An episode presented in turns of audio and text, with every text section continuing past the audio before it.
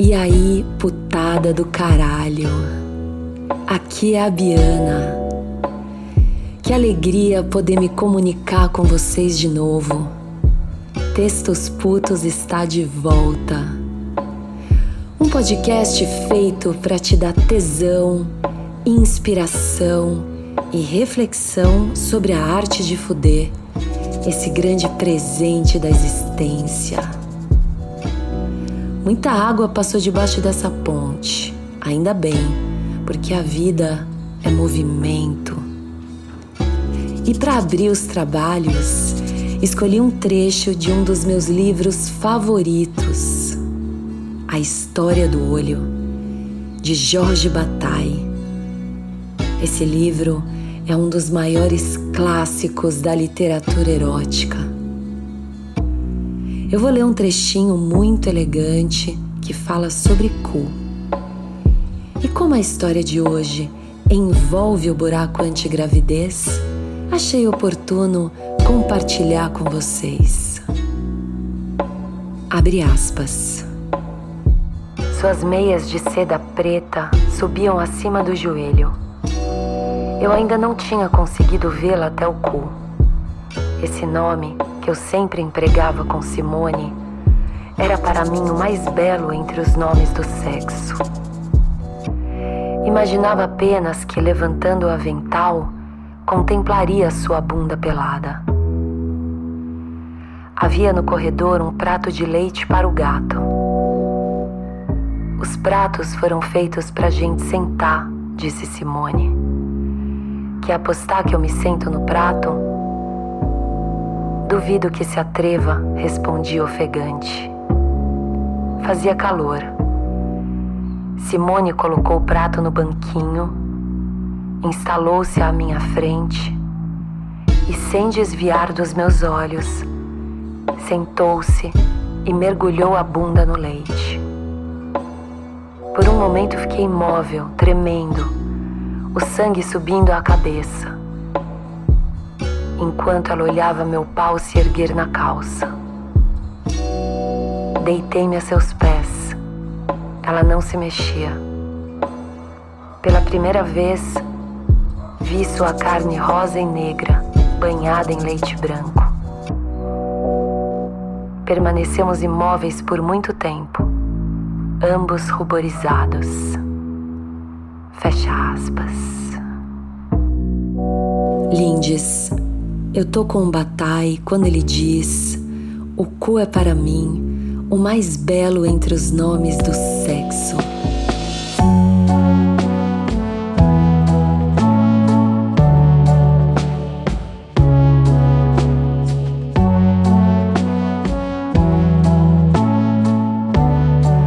Declaro aberta a terceira temporada do podcast Textos Putos. Antes de entrar na história de hoje, eu quero contar as novidades da nova temporada. Serão 10 episódios quinzenais às sextas-feiras, divididos da seguinte forma: alguns EPs com minhas putarias, essas que vocês adoram, obrigada. Outros com a putaria de vocês, é isso mesmo. Vocês vão me mandar suas aventuras sexuais, eu vou roteirizar e contar aqui. Vai ser louco, vai ser desafiador. Teremos também maravilhosas duas sessões de entrevistas e um EP surpresa. É isso, vocês curtiram? Atenção, agora grudem seus ouvidos aqui. Para realizar essa temporada, eu criei uma campanha de financiamento coletivo na benfeitoria. Mas resolvi começar antes mesmo de captar a grana. Fui irresponsável? Fui mas o desejo de estar aqui de novo é tão grande que eu decidi arriscar. Portanto, se você é fã desse projeto, vai lá e dê a sua contribuição. Nota: qualquer quantia é bem-vinda. Vou deixar o link no feed, ou você pode acessar no link da bio do meu Instagram, Biana ou arroba textosputos, ou ir direto no benfeitoria.com barra podcast Textos Putos. Lembrem de conferir as recompensas que ofereço no projeto. Obrigada e muito amor.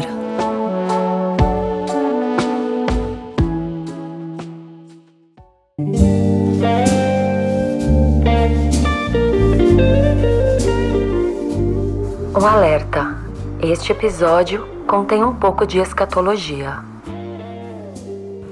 É aquela frase maravilhosa, né, Lindes? Cada um sabe a dor e a delícia de ser o que é. Acordei sentindo que o dia teria uma pegada diferente. Eu tava com uma vontade filha da puta de sentir um corpo pelado no meu. Dei início ao meu rito de masturbação, levantei da cama com a buceta tonificada, desenrolei as missões da manhã. Bebi a água e pensei em mandar mais uma siririca quando chega uma mensagem de um rola suja que é uma pessoa recorrente no podcast TP. Foi inclusive um dos protagonistas da saga. Quem não ouviu vai lá ouvir. Falou que estava perto de casa, de caceta dura e dinheiro no bolso. Resolvi aceitar a proposta. Dei um truque na residência, giletinha rapidinha na xereca, dedo ensaboado no cu, um pouco de perfume, mel e água benta. É sempre bom fazer uma oraçãozinha antes de receber um rola sujo em casa. Eu vou contar como eu estava vestida saia de oncinha, curta e colada, sem calcinha, bem vagabundinha. Sapato preto, dedos à mostra, unhas vermelhas, batom laranja, tetas de fora. Deixei a porta aberta. Ele entrou, nem falou oi. Pelo olhar, notei a libidinagem.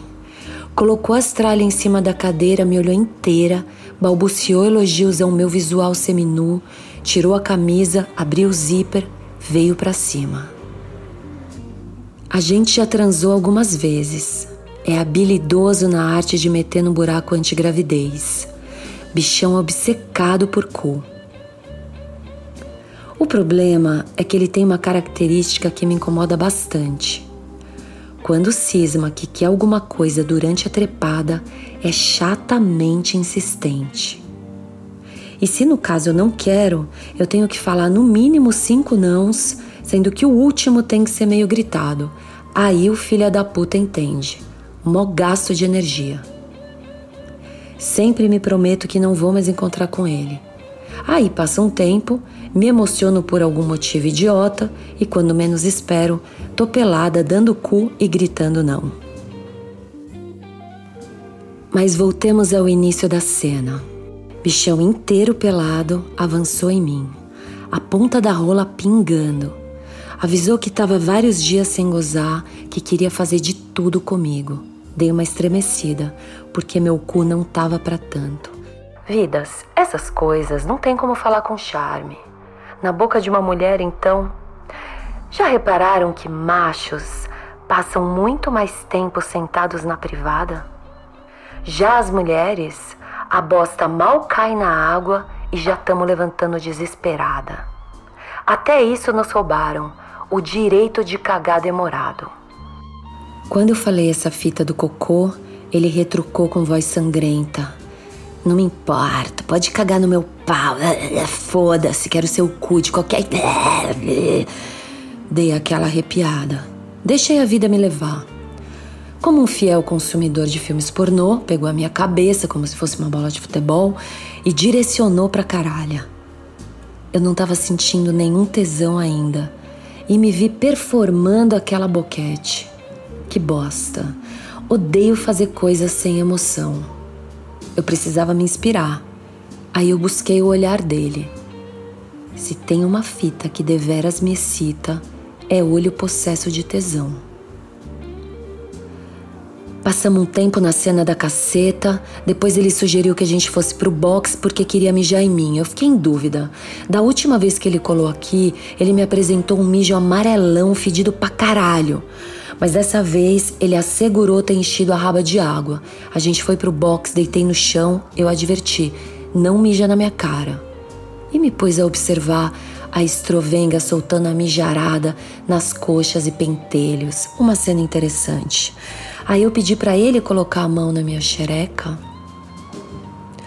Foi quando eu derramei um xixizinho poético enquanto a gente se olhava. Foi bonito. A partir dali eu comecei a ficar mais animada. A gente se pegou no box daquele jeitão. Eu empreendendo um esforço hercúleo para não molhar o cabelo. Não estava tão empolgada assim. Aí ele quis esfregar a ponta do cacete na porta do cu. Eu deixei um pouco, mas sempre no balizamento. Qualquer vacilo, o canalha mete no pelo, aí é voador e gritaria, hein? Vidas, eu me pergunto, por que caralha machos acreditam que suas rolas são imunes às doenças sexualmente transmissíveis? Eu digo isso porque não é nenhum nem dois que tentam meter no pelo é 99%. É foda. Os caras se formam vendo pica desencapada e boquetes infinitas. Mas veja, isso não é desculpa. Aí eu fiz o bichão colocar a camisinha. Porra. Eu vou falar para vocês porque para vocês eu posso falar. Quando começou a roçação no buraco antigravidez, eu senti minhas pregas se renderem. Aí eu pensei, cara, eu tenho um cu filha da puta. Ele sempre dá um jeito de se impor quando tá afim de tomar surra de piromba. Tomar no cu é catártico.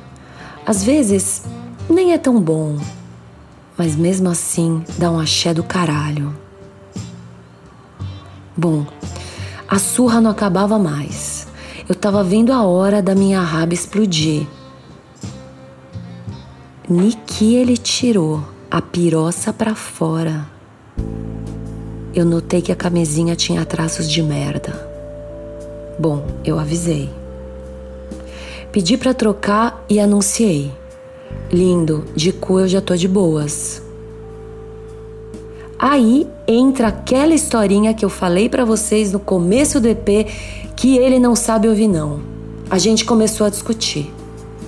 Eu falei, eu não quero mais dar o cu. Ah, não, que sim. Não quero, caralho. Só um pouco, Abiana, por favor. Aí eu fui subindo o tom. Eu não quero mais, porra. Vai ficar dolorido. Eu não quero. Se fez de surdo. Vai, fica de quatro. Deixa eu gozar no seu cu. Não! Isso já tá ficando com cara de estupro. Quando eu falei essa palavra, o bombeirinho de merda deu um passo atrás. Ou vocês acham que estupro só acontece em esquinas mal assombradas? Não, minhas caras. É no dia a dia mesmo, nas entrelinhas do cotidiano. Olhei o rosto dele, vermelho e obsceno. A pessoa prestes a gozar adquire feições peculiares. Isso sempre me choca e dá uma volumada pesada na minha excitação. Até pensei em Exu, não sei porquê.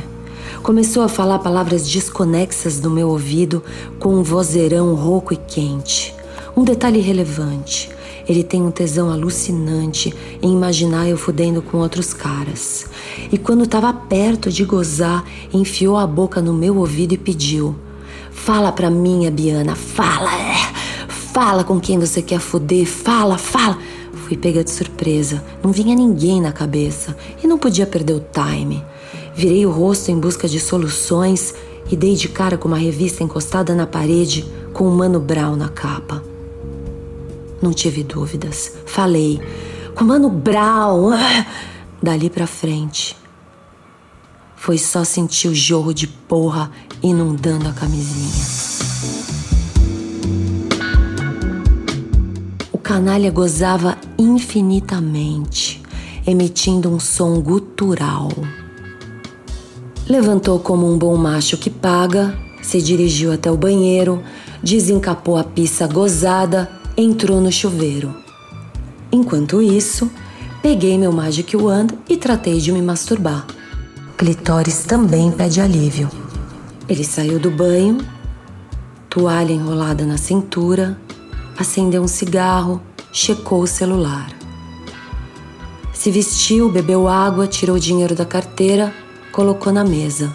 Agradeci. Por mais que eu esteja acostumada com essa cena, eu fico um pouco constrangida, mas dura dois segundos e passa. Me deu um beijo, fechei a porta, conversei com as gatas.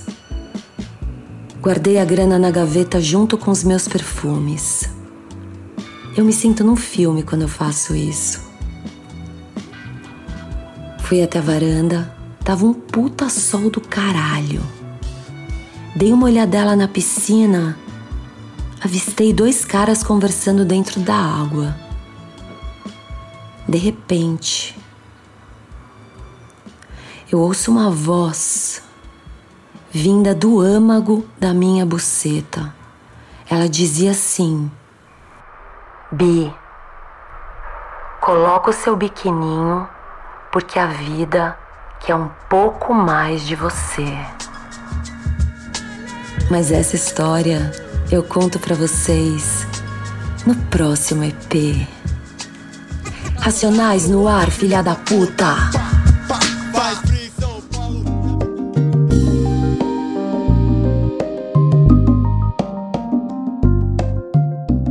Muito obrigada por estarem aqui comigo. Espero que tenham curtido. Daqui 15 dias tem mais. Lembrem de apoiar a nova temporada. É só acessar o link na bio do meu Instagram ou vai direto na benfeitoria.com barra podcast textos putos. Certo? Certo não está, né, mano? Deus inocente, quem entrará de volta? Edição e trilha sonora, Felipe Caldo. Idealização, locução e roteiro, Abiana. Love.